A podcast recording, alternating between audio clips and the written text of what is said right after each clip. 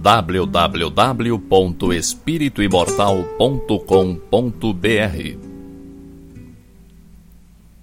Cinco minutos de Espiritismo visando a reflexão.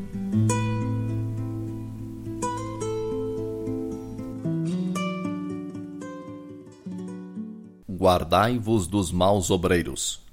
Paulo, Epístola aos Filipenses, capítulo 3, versículo 2. Paulo de Tarso não recomenda sem razão o cuidado a observar-se ante o assédio dos maus obreiros. Em todas as atividades do bem, o trabalhador sincero necessita preservar-se contra o veneno que procede do servidor infiel. Enquanto os servos leais se desvelam dedicados nas obrigações que lhes são deferidas, os maus obreiros procuram o repouso indébito, conclamando companheiros à deserção e à revolta. Ao invés de cooperarem, atendendo aos compromissos assumidos, entregam-se à crítica jocosa ou áspera, menosprezando os colegas de luta. Estimam as apreciações desencorajadoras fixam-se nos ângulos mais inseguros da obra em execução, despreocupados das realizações já feitas.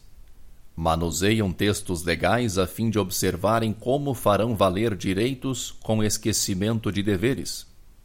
Ouvem as palavras alheias com religiosa atenção para extraírem os conceitos verbais menos felizes, de modo a estabelecerem perturbações chamam covardes aos cooperadores humildes e bajuladores aos eficientes ou compreensivos. Destacam os defeitos de todas as pessoas, exceto os que lhes são peculiares.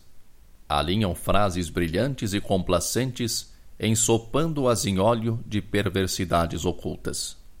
Semeiam a dúvida, a desconfiança e o dissídio quando percebem que o êxito vem próximo espalham suspeitas e calúnias entre os que organizam e os que executam.